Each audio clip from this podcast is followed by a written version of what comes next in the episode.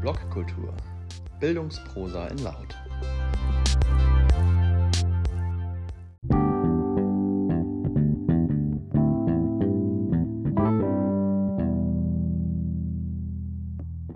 In aller Kürze, warum wir eine andere Bildung brauchen und was das bedeutet.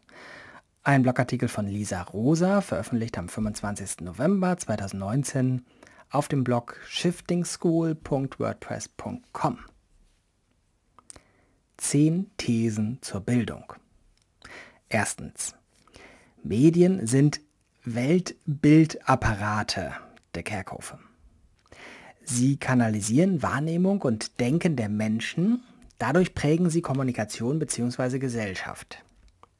Mit den jeweils historisch neuen Medien, in Klammern Leitmedien, kann die Menschheit ihre aktuellen Probleme so bearbeiten, dass sie auch in Zukunft noch existiert. Zweitens. Das neue Denken ist vor allem ein Denken, das die höhere Komplexitätsstufe der Gesellschaft reflektieren und bearbeiten kann, um besser an diese Komplexität angepasste Handlungsoptionen zu finden und zu nutzen. Drittens. Die aktuellen gesellschaftlich, in Klammern gleich menschheitlich, relevanten Überlebensprobleme sind in zwei Begriffe zu fassen, Klimakatastrophe und ökonomische Gerechtigkeit. Auf der naturwissenschaftlichen Ebene wissen wir längst, was auf uns zukommt, wenn es uns nicht bald gelingt, die Transformation der Weltgesellschaft in eine neue Epoche zu bewältigen. In eine Gesellschaft ohne Ausbeutung unserer Natur, Umwelt und ohne Ausbeutung der Mehrheit der Menschen durch eine Minderheit. Viertens. Das große Problem besteht darin, dass wir auf der gesellschaftlichen Ebene, also Ökonomie, Politik, Staat, Zivilgesellschaft, nicht gut wissen, wie wir das anstellen sollen, denn immer wieder zeigt sich, dass die Verhältnisse dazu tendieren zu bleiben, wie sie sind. Eine Möglichkeit oder vielleicht auch nur eine Hoffnung besteht darin, das Lernen die Bildung der Massen auf eine weltweit neue Stufe zu heben, damit sie an dieser Transformation arbeiten können, anstatt immer wieder die Fehler des alten gesellschaftlichen Betriebssystems zu wiederholen. Fünftens.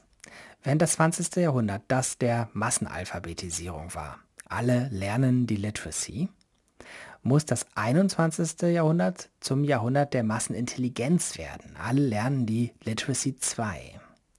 Das bedeutet, dass alle das neue Denken, Komplexitätslogik statt einfacher linearer Logik lernen. Alle kritisches Denken, in Klammern argumentieren, lernen. Alle lernen, wie man von und mit anderen zusammen lernt. Und alle lernen, die digitalen Medien dafür zum größtmöglichen Nutzen einzusetzen. Lernen heißt ab jetzt in erster Linie lernen, um Probleme zu lösen. Das heißt, ihnen auf den Grund zu gehen, sie zu benennen und strategisch sinnvoll zu bearbeiten. Sechstens.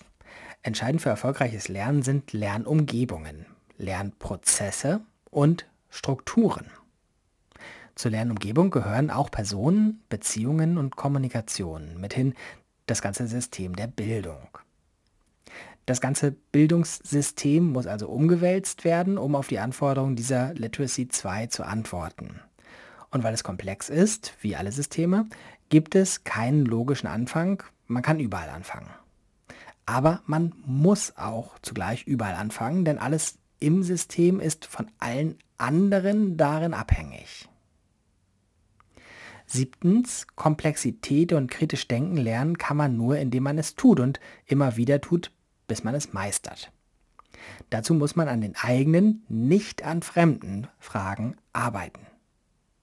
Von Anfang an. Selbststeuerung heißt jedoch nicht, alles alleine zu machen. Im Gegenteil erfordert die Selbststeuerung gerade, dass erkannt wird, wo mit anderen zusammen gedacht, gearbeitet, gelernt werden muss und wo man Unterstützung bekommt. Auch das ist, was zu lernen ist, sowohl von den Schülerinnen als auch von den Lehrerinnen. Achtens. Die bereits lange und weltweit erfolgreich erprobte Methode des problemorientierten Lernens an den eigenen Fragen entlang und in großen Gruppen ist das Projektlernen. Projektlernen kann man nur, wenn die LehrerInnen es selbst praktizieren und für andere, nämlich ihre SchülerInnen, die dafür nötigen Bedingungen bereitstellen können. Dazu müssen sie es lernen. Eine Lehrerbildung, die dieses Lernen nicht ins Zentrum stellt, ist nicht zeitgemäß und zukunftsorientiert, sondern bildet für die Vergangenheit aus. Neuntens, Projektlernen kann man außerordentlich gut mit komplexen digitalen Medien, die zur Vernetzung und Zusammenarbeit mit potenziell der gesamten Menschheit geeignet sind und dazu einladen. Die sozialen Medien sind Organisierungsmaschinen für die Massen. Was, nicht wer da organisiert wird, ist die entscheidende Frage. Zehntens. Ob diese Frage historisch praktisch mit der Auslöschung der Ökosphäre des Planeten oder mit dem Ende der Ausbeutung durch einige wenige beantwortet wird, hängt am Eigentum. Das Eigentum an Kommunikationsinfrastruktur, und Social Media ist Infrastruktur in diesem Sinne, bestimmt darüber, in wessen Interesse sie genutzt werden kann.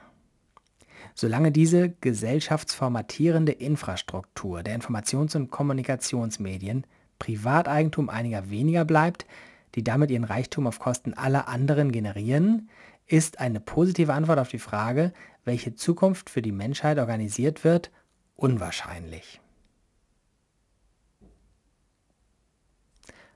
Vorgelesen am 9. Juni 2021 von Jöran Mus-Mehrholz.